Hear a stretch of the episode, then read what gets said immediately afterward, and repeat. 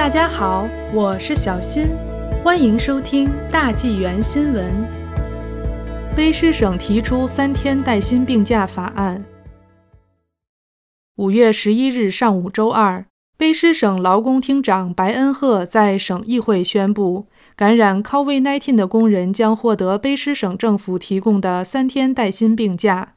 白恩赫提出了修订就业标准法的第十三号法案。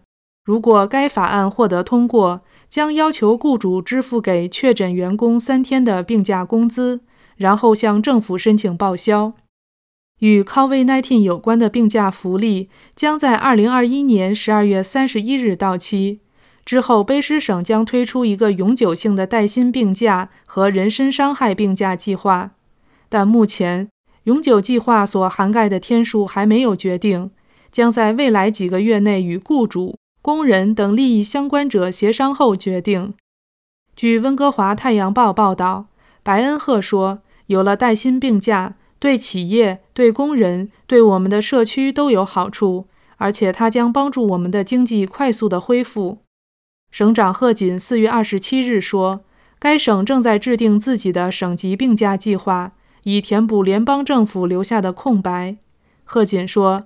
他对总理贾斯汀·特鲁多在联邦预算中没有扩大目前的病假计划感到失望。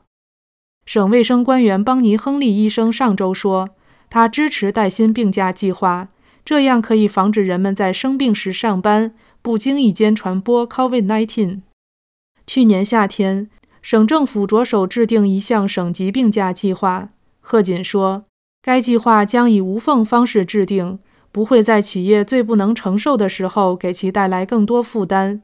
卑诗工作安全厅和财政厅长罗品珍将帮助制定一个即使在大流行病结束后也能帮助工人的计划。目前的联邦计划及加拿大康复疾病福利受到了劳工团体的批评。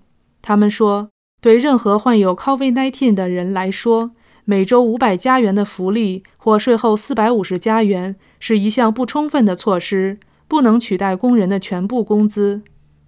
上个月，安大略省省长福特推出了一项为期三天的带薪病假议案，保证工人在患 COVID-19 疾病时每天最多可获得两百加元，雇主支付这些福利，并由安大略省政府报销。然而，批评者抨击这计划是不充分的。因为它只包括了与 COVID-19 有关的疾病。